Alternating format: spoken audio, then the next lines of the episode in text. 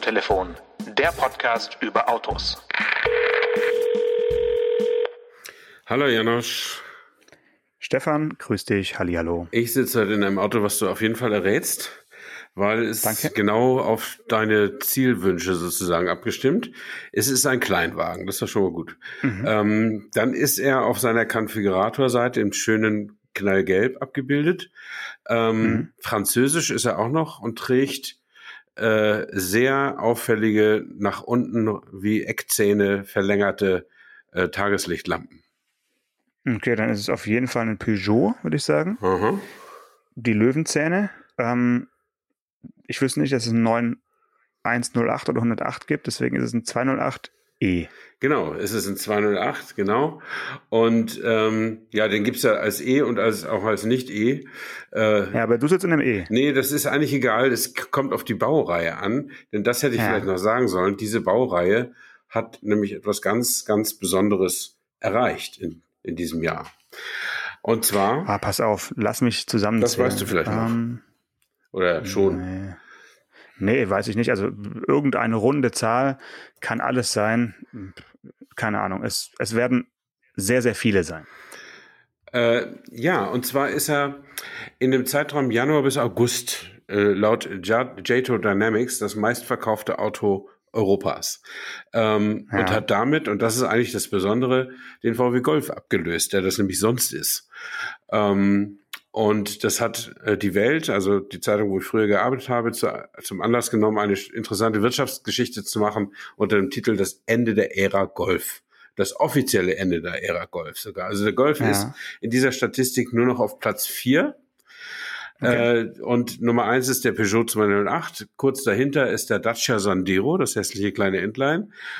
Und, ja, so hässlich ist es auch nicht mehr. und ne? jetzt kommt die, und jetzt kommt die Auflösung des Ganzen. Der Golf ist deshalb auf Platz vier, weil unmittelbar vor ihm der VW T-Rock ist. Und das ist, wie alle unsere aufmerksamen Hörer ja wissen, letztlich die SUV-Variante zum Golf.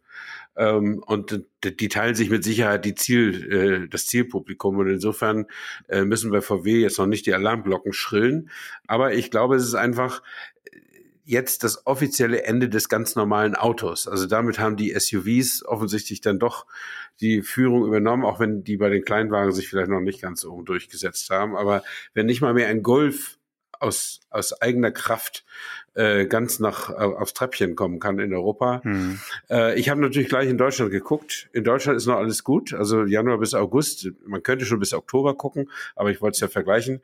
Ähm, Januar bis August liegt der Golf relativ stabil auf Platz eins ähm, und mit einem gewissen Abstand auch zum T-Rock.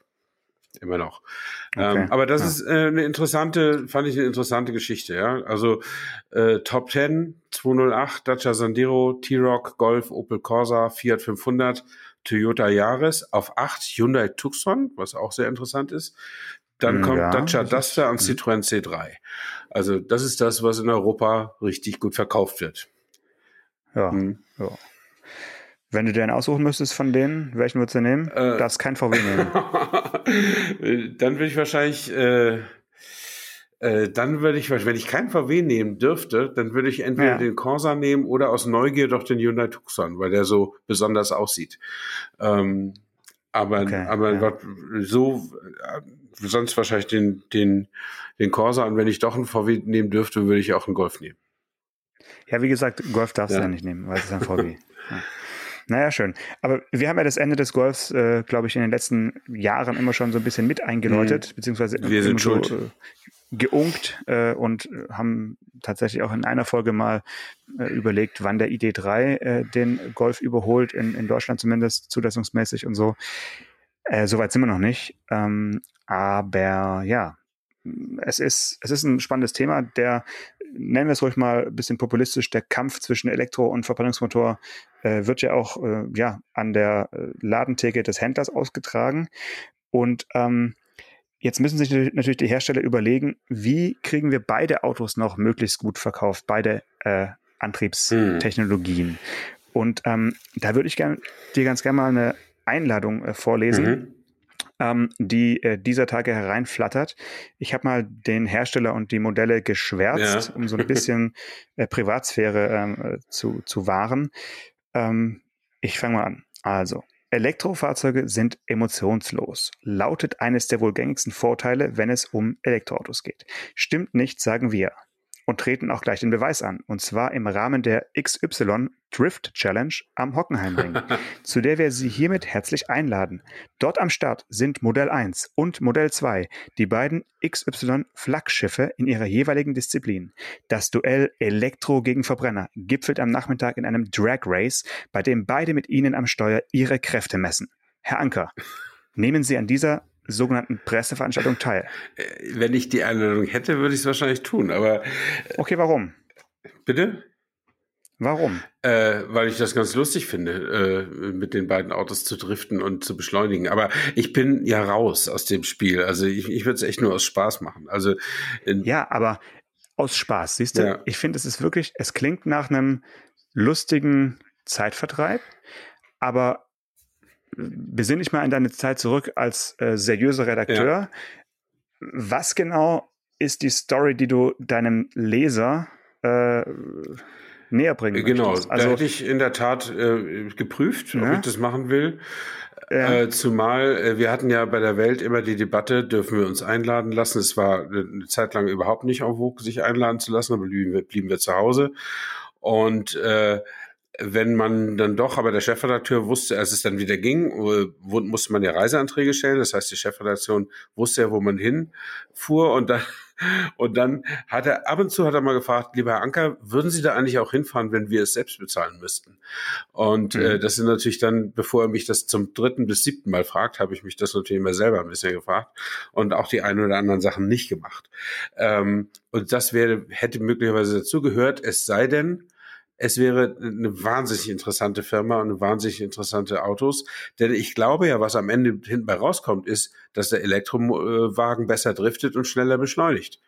Ja, ja, das mag schon sein, aber ähm, um es mal auf, eine, auf so eine bisschen Metaebene, vielleicht ein bisschen philosophischer zu heben, also zählt das jetzt wirklich auf das Konto der Elektromobilität ein, wenn du äh, dein neues Topmodell elektrisch gegen dein bisheriges Topmodell mit einem Verbrennungsmotor unter der Haube irgendwie antreten lässt. Und also es, ich, ich habe wirklich, ich war hin und her gerissen. Sollen wir diese, sollen wir diese Veranstaltung äh, besetzen? Äh, wollen wir darüber berichten? Und wenn ja, wie?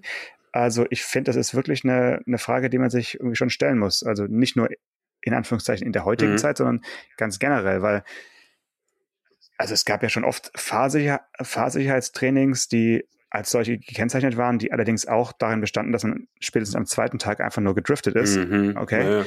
Aber jetzt eine Drift-Challenge zu machen und ähm, ja, fürs Fernsehen, glaube ich, schwierig, so ein bisschen.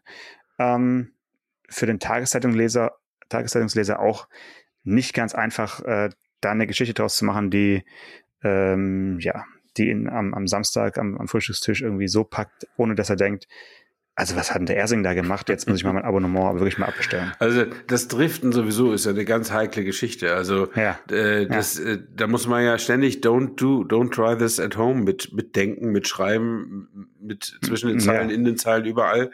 Disclaimer, und, Disclaimer, genau. ja genau. Und dann ist es eben auch so was Exklusives. Ne? Ich Journalist, ich habe mehr Gelegenheiten als du, lieber Leser. Ich kann hier mal driften, weil für mich haben sie jetzt acht Hektar abgesperrt und da kann nichts passieren oder so. Aber das äh, und ansonsten ansonsten, und der zweite Ansatz zum Driften ist halt immer, dass die Leute, die es können, die dann das auch genüsslich ausweiden, wie gut sie es können. Und äh, alle anderen, die es nicht können, sind doof. Das liest man dann auch, nicht nur zwischen den Zeilen. Ähm, und insofern ist das eine heikle Geschichte, wenn es nicht gerade um Rallye oder sowas geht. Ne? Ähm, aber du willst jetzt aber auch nicht offenbaren, welche Firma das ist, ne? Nö, nö, natürlich okay. nicht. Ich habe ja gesagt, ich habe einige Stellen geschwärzt. Äh, sollen wir einfach jetzt mal ein bisschen drüber nachdenken ähm, und das reicht ja schon. Ja. Ähm, und ganz anderes Auto, ganz anderes äh, Metier, vielleicht auch ein Auto, über das man kurz sprechen sollte, äh, steht gerade ruhig vor meiner äh, Haus Haustür. Ich sage deswegen ruhig, weil es ist mal wieder ein Elektroauto. Du weißt, jetzt ist November, es wird kalt. Der Ersing ähm, möchte jetzt wieder Elektroautos fahren, um zu schreiben, Ah, die Reichweite, die Reichweite, die Reichweite. Im Winter geht ja gar nicht, geht ja gar nicht. Ähm, es ist der Kia Niro EV, wie mhm. er jetzt heißt. Der hieß davor E-Niro und äh, wurde dann äh, umbenannt. Jetzt heißen alle Äh, Kia ist ja die vollelektrischen, die äh, EV am Ende, EV. Mhm. Und es ist ein Auto, bei dem ich bei der Weltpremiere oder bei der Enthüllung, bei der Standpräsentation dachte, okay, krass. Ähm, ja, das Thema Gesicht und äh, ja, Fahrzeugfront ähm, ist, ist äh, irgendwie äh, ist auch vorbei, so wie das Kapitel des Golfs so ein bisschen. äh, passt ja vielleicht auch in die Zeit.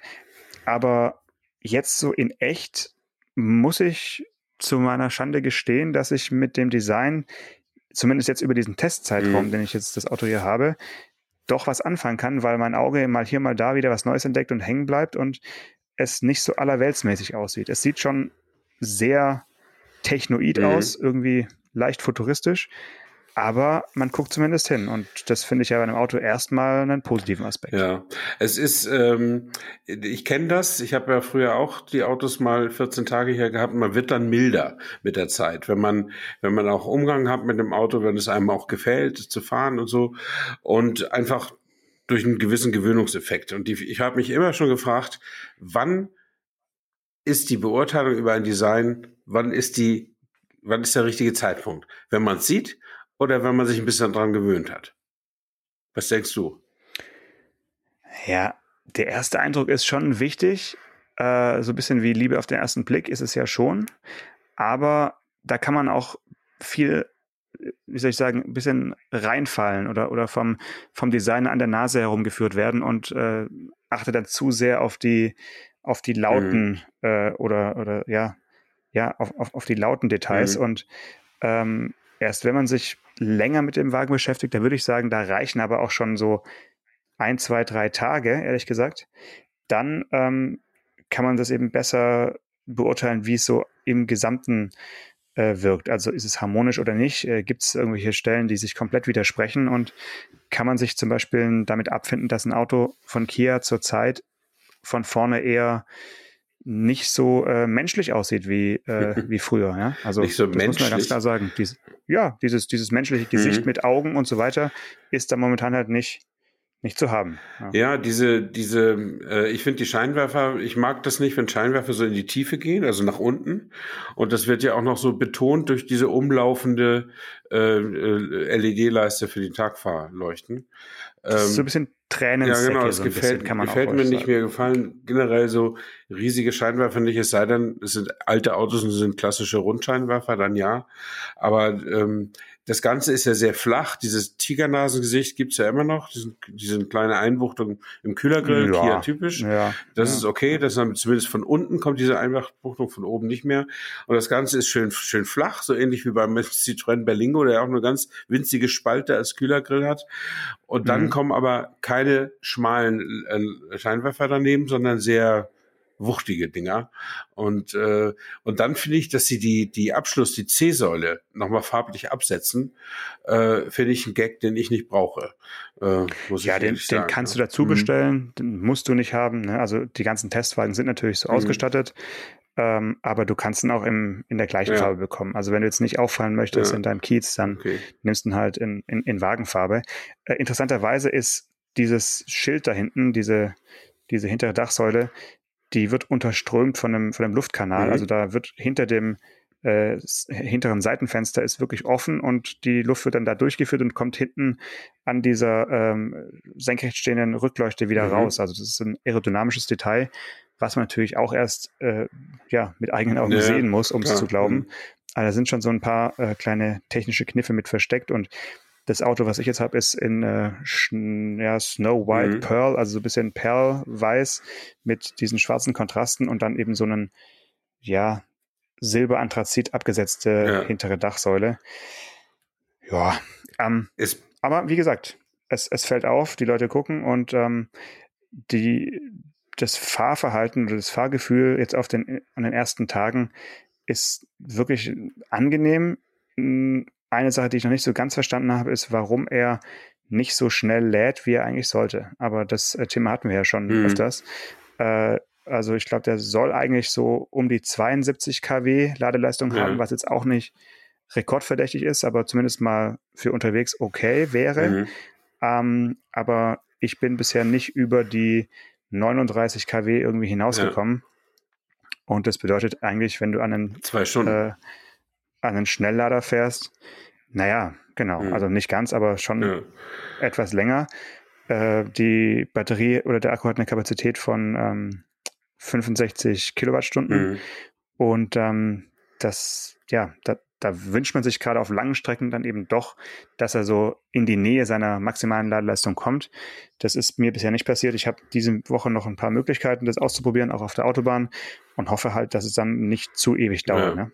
Also das ist ja das große Wabonspiel bei den Elektroautos. Selbst wenn du, also wenn das, wenn der Hersteller des Autos sagt, hier, wir haben hier 100 Kilowatt Ladeleistung und Mhm, der Her- maximal, ja ne? genau und der Mhm. Hersteller der Schnellladesäule sagt, also hier kannst du alles dran tun, was bis 350 Kilowatt braucht oder so, äh, dann kannst du die Dinger zwar verbinden, aber du kannst nicht sicher sein, dass du deine 100 Kilowatt kriegst, weil äh, über allem steht die, das sichere Laden. Und zwar das sichere Laden aus, aus, aus Sicht der Lang Langzeiterhaltung der Batterie.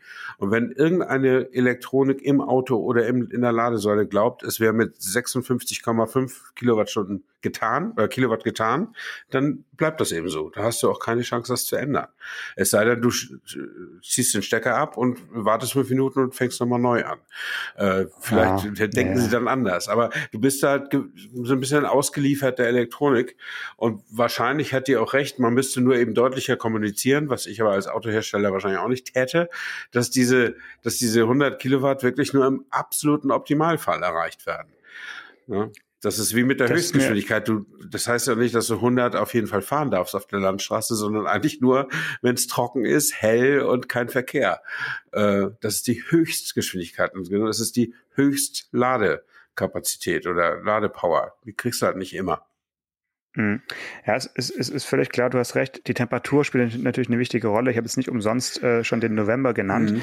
aber es waren äh, 10, 11, 12 Grad. Das ist natürlich schon für eine Batterie zu kalt. Also die fühlt sich am wohlsten so um die 20 Mhm. Grad plus minus, aber dass es eben es so stark beeinflusst, äh, finde ich ja immer wieder, also ich bin immer wieder Ja, Neue ja. überrascht, dass es halt ein, ein so dann da äh, frieren und warten lässt und mir geht's dann halt so, dann, ich kann auch nicht mit gutem Gewissen im Auto sitzen bleiben und die Sitzheizung laufen lassen, Mhm. weil dann denke ich immer, also jetzt dann verbrate ich den Strom ja schon wieder an meinem, an meinem Sitz. Ja. Das geht ja auch nicht. Also ja. Obwohl naja, man einiges Aber sonst, an. Verbrauchern ja laufen lassen kann, weil das Bewegen von an zwei Tonnen ist halt so energieintensiv, dass es fast egal ist, ob du eine Sitzheizung anhast oder nicht. Ne? du hast ja vollkommen recht. In diesem Fall ist das Auto, äh, wiegt, glaube ich, tatsächlich nur maximal 1,8 Mhm. Tonnen, was für ein Elektroauto ja schon vergleichsweise, vergleichsweise Ja. leicht ist. Es ist absurd. Äh, dieser Tage wurde ja auch äh, das neue elektrische Flaggschiff von äh, Volvo äh, enthüllt, der EX90. Ja. Und ähm, ja, da bist du halt wieder mit einer Tonne mehr unterwegs. Ne? Das ist wirklich, also physikalisch kann ich nicht äh, da in Beifall irgendwie äh, mich, mich, äh, mich, mich begeben, weil ich immer denke, Physik ist Physik und wenn da über zweieinhalb Tonnen erstmal bewegt werden müssen, dann kann das so oder so nicht effizient sein. Das ist einfach ein, für mich der absolute Irrweg, äh, Autos Hauptsache voll zu packen mit Batterien und zu sagen, wir kommen aber 800 Kilometer weit und dann sind wir aber halt so schwer wie zwei PKWs äh, bisher waren. Also es ist wirklich der absolute Wahnsinn, wo auch viel zu wenig drüber gesprochen wird, meiner Ansicht nach. Aber wenn du dir den im Internet anguckst, dann sagt er erstmal, hey, der, der, der Volvo, guckt Ja, dich er an und dann sagt Schwede. er, keine Sorge, ich bin für Sie da. Und Ja. dann sagt er noch, ich verbinde Raum und Zeit. Und da musst du halt ein paar Abstriche machen beim Gewicht. Wenn du schon, das ist immerhin man's sehen, ein großes SUV mit sieben Sitzen, also wie ein XC90. Äh, und ja, das ist derzeit Stand der Technik, dass das dann so schwer ist. Ne? Übrigens, mein, mein Elektrofahrrad ist ja auch ziemlich schwer, ne? 46 Kilo. Also für ein Fahrrad ist das ja schon eine ganze Menge. Unglaublich. Weil das ja. auch, ja auch ein Lastenrad ist. Ne? Also so ein normales E-Bike ist sicher noch leichter. Aber ich kann, liegt jetzt nicht nur am Akku bei dir. Nee, Genau. kann, äh, ich kann, der Akku geht eigentlich. Ich würde den, ich habe ihn nicht gewogen. Ich schätze ihn so in der Hand, zwei, zweieinhalb Kilo oder so. Ähm, aber ich kann zum, zum, zum Laden noch was, noch was beitragen. Das sagt man ja auch Mhm. immer so, ähm, dass wenn so ein Akku, weiß nicht, 40 Kilowattstunden Kapazität hat, dass man trotzdem mehr Strom verbraucht, wenn man ihn lädt. Und äh, ich habe jetzt mal äh, das mit diesem Fahrradakku getestet. Ich habe so ein Gerät, das kann den Stromverbrauch von von, von, von Elektrogeräten testen ja. oder, oder mit protokollieren. Und tatsächlich, wenn der leer ist, dann braucht er ja, also 500 Wattstunden Kapazität hat er, 0,5 Kilowattstunden. Mhm. Und mhm. ich brauche 650 Wattstunden, also 0,65 äh, wenn, um ihn voll zu laden. Das ist jetzt ja. nicht schlimm, weil ne, was zurzeit kostet ja eine halbe Kilowattstunde ungefähr 20 Cent und dann zahle ich da eben nochmal drei Cent mehr oder so. Aber trotzdem sind es ja mal eben äh, 30 Prozent die da, mhm. die irgendwo, ich weiß, wo die hingehen, die gehen ins Lademanagement. Also um, um, um das zu steuern, dass es alles perfekt und gut ist. Ähm, dahin geht das. Ähm, und das zahlt wiederum auch ein auf die Dauerhaltbarkeit des Akkus. Ähm, trotzdem ist das ein extra Stromverbrauch, den man ja eigentlich den Autos auch anlasten müsste, oder? Absolut. Das geht ja bei den äh, High-Power-Charging-Stationen noch viel weiter. Ja da hast du jetzt nicht die große Erfahrung, aber wenn du mal an so eine ranfährst und die ist aus, wenn du ankommst und du stöpselst dein Hightech-E-Auto da an und dann fährt die Säule quasi hoch, da ist ja gerade auch im Sommer dann so eine Kühlung, ja, die da, das hört man. die da hochfährt. Ja, das hört man. Also da, da habe ich noch keine Antwort bekommen, aber ich, ich wüsste wirklich gerne, was da an, sage ich mal, ja, Infrastruktur, äh, Stromverbrauch mhm. noch dazukommt an die Zeit, die du da stehst und, und dein Auto lädt, äh, zusätzlich zu eben diesem Erhaltungsstrom und so weiter. Also, dass da äh, am Ende mehr durchfließt, als, als im Akku dann drin ist, ist ja ist bekannt, aber außenrum eben diese, diese High-End-Ladesäulen kann mir keiner erzählen, dass die jetzt da super effizient vor sich hin kühlen. Das ist ja der absolute Wahnsinn mhm. auch. Ja. schön, aber das heißt, dein, ähm, dein Akku lädt sie denn immer fast von 0 auf 100 oder hast du dir schon so einen, ähm, wie soll ich sagen, Gesundheitszeitfenster, äh, Gesundheitsladefenster von 20 bis 80 vorgenommen? Äh, nee, ich lade den immer, also die sind ja sowieso, also wenn du ihn jetzt auf Null hast, also auf Null Kilometer, dann ist er ja nicht stromlos. Ähm, ja. Und äh, wie voll sie ihn nun laden, entzieht sich jetzt meiner Kenntnis, weiß ich nicht. Aber ich kann jetzt so, wie ich gerne mit dem Ding fahre, kann ich zwischen 40 und 45 Kilometer weit kommen. Und wenn ich das, äh, wenn ich das fertig habe, dann und ich versuche das immer so Richtung Null auch zu schaffen, sonst muss ich ja häufiger als all jeden zweiten Tag laden. Ähm, und äh, dann ist es eigentlich ganz gut. Ich nehme ihn dann aber auch immer mit nach Hause ins Warme. Ähm, also oder oder ins, ins Studio ins Warme. Ich lade den nicht in der Garage, wo es kalt ist oder so. Man kann den ja auch äh, das Fahrrad so lassen, wie es ist und dann das Ladegerät da anschließen, aber man kann den Akku ja auch rausnehmen und ihn zum Ladegerät bringen. Äh, das ist ja, ja. Beim, beim, Fahrrad eher möglich als beim Auto. Da, äh, aber da hat man dafür beim Auto auch den bequem, die be bequemere Steckverbindung. Ja. ja. Äh, wir hatten ja in der letzten Folge am Ende noch angekündigt, ein äh, bisschen über die über den Perspektivwechsel zu sprechen. Äh, ich würde fast sagen, du bist ja ein, ja, schon noch Neuling wieder in der so richtigen mhm. Fahrradwelt. Mhm. Du hast ja viele Jahre lang so ein bisschen, äh, es nicht belächelt, aber es ist wahrscheinlich einfach keine, keine Muße gehabt, jetzt viel Fahrrad zu fahren. Ähm, Korrigiere mich bitte, aber ich denke mal, dass du in den letzten drei, vier Wochen so viel geradelt bist wie schon lange nicht mehr. Das ist stimmt, ja. Und ähm, bei mir ist auch so, ich habe jetzt seit äh, ja, zehn Tagen ähm, immer morgens eine Strecke, die ich, die ich neuerdings fahre äh, und da kann ich zwei verschiedene Routen fahren. Eine äh, fährt über eine sogenannte Fahrradstraße. Mhm. Können wir gleich darüber sprechen, was das eigentlich ist. Und eine führt über oder durch ein recht ruhiges Wohngebiet. Und ich dachte mir dann beim zweiten, am zweiten Tag, naja, diese Fahrradstraße hat natürlich viele Vorteile, jetzt rechtlich gesehen, aber die ist, äh, da fährt ein Bus durch und mhm. es gibt einige rechts äh, kreuzende Verkehre und so. Und ich bin da mal durchs ruhige Wohngebiet gefahren und das war wirklich ein absoluter Fehler morgens um 8.20 Uhr, weil äh, auf dieser Strecke, die ist vielleicht ja, zwei Kilometer lang äh, auf dieser Straße, gab es wirklich zwei beinahe äh, Unfälle, die jetzt nicht unbedingt gut ausgegangen äh, wären. Einmal der klassische Dooring-Fall, mhm. also äh, Autofahrer reißt blind im Halbschlaf die Tür auf und äh, seine Tür ragt quasi in deinen Fahrradspurbereich. Ähm, das war wirklich knapp. Da war ich dann auch so verärgert, dass ich erst drei Minuten später angefangen habe zu schimpfen auf dem Fahrrad. Also es war wirklich so, ich war so kurz unter Schock. Und äh, ja, wenig später ist dann jemand rückwärts äh, aus seiner aus seinem Carport rausgestoßen zwischen längs parkenden Autos, also mhm. einfach so ein Blindflug. Der war zwar langsam, aber er ist einfach kontinuierlich rausgefahren, so wie manche sich auf einem Supermarktparkplatz mhm. verhalten, mhm. einfach zu denken, ja, wenn ich jetzt so langsam rausfahre, wird, wenn einer kommt, wird er schon bremsen. So. Und das ist als Fahrradfahrer morgens, wenn du da mit 20, 25 irgendwie ankommst, äh, unangenehm, wenn du das Gefühl hast, die Autofahrer juckt halt einfach nicht so richtig. Mhm. Ne? Das ist nicht so schön. Ich weiß nicht, wie es bei dir ist auf deiner Strecke, ob da auch schon so ähnliche Dinge passiert sind oder ähm, ob du noch äh, glimpflich bisher davon gekommen bist. Nee, ich habe tatsächlich auch schon zwei beinahe Unfälle äh, gehabt, die typische Fahrrad- und Autokonflikte waren. Ähm, ich scheue mich nur noch davor, so diese Rächer der enterbten Perspektive einzunehmen, weil ich ja auch weiß, dass ich das vom Lenkrad aus im Auto anders sehe und weil ich das auch als Fußgänger wiederum anders sehe. Und äh, aber es ist schon interessant, wie wenig äh, sich viele Autofahrer dafür interessieren, was Auto, außer Autos noch auf der Straße unterwegs ist. Ne? Also da, das waren zwei Vorfahrtsgeschichten einfach. Ne? Und der eine, das war witzig, das war ein Amarok, also so richtig klischeehaft. Ne?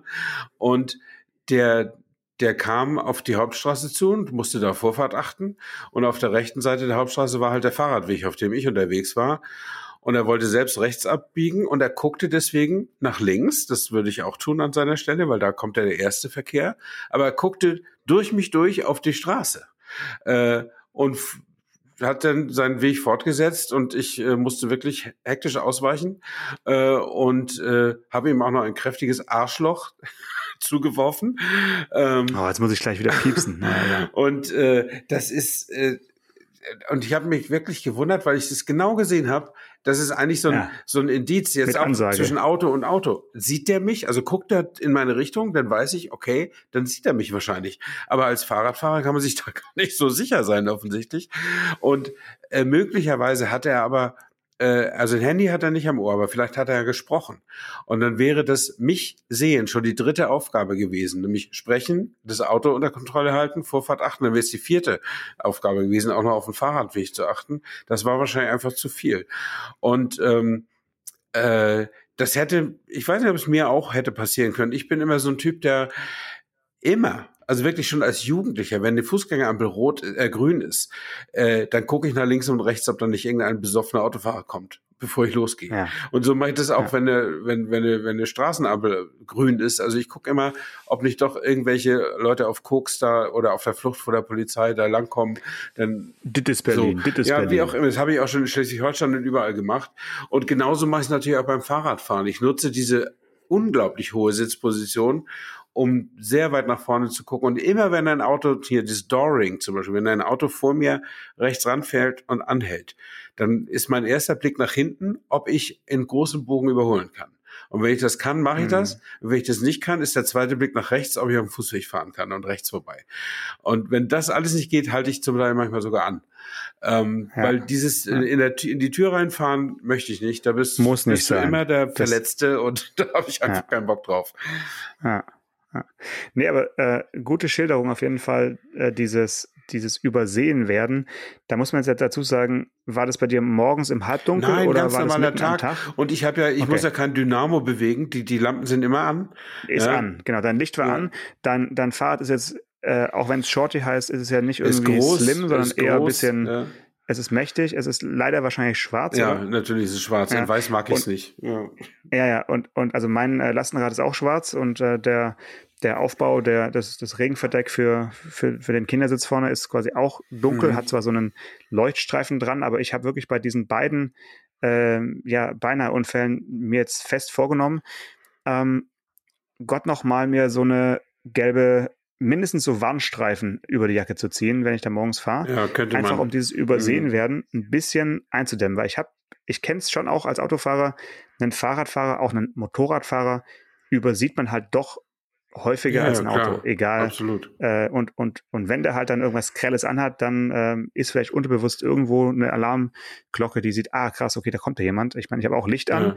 aber so ein schwarzes Fahrrad, ähm, auch je nach Sonnenstand, also es ist natürlich mal zu übersehen. Ähm, dennoch ist es keine Ausrede für, für Doring, weil das ist ja wirklich, äh, sollte sich rumgesprochen haben, dass bevor man aussteigt als Autofahrer, man mindestens einmal ja, in den Seitenspiegel schaut. Man, ja. Oder wenn du in Holland wohnst, dann hast du in der Fahrschule auch gelernt, dass du mit der rechten Hand mhm. die Fahrertür aufmachst. Dadurch drehst du dich schon einmal komplett ja. rum. Dann sagst du, ah, mein Rücken, aber man lernt es halt so. Ja, genau.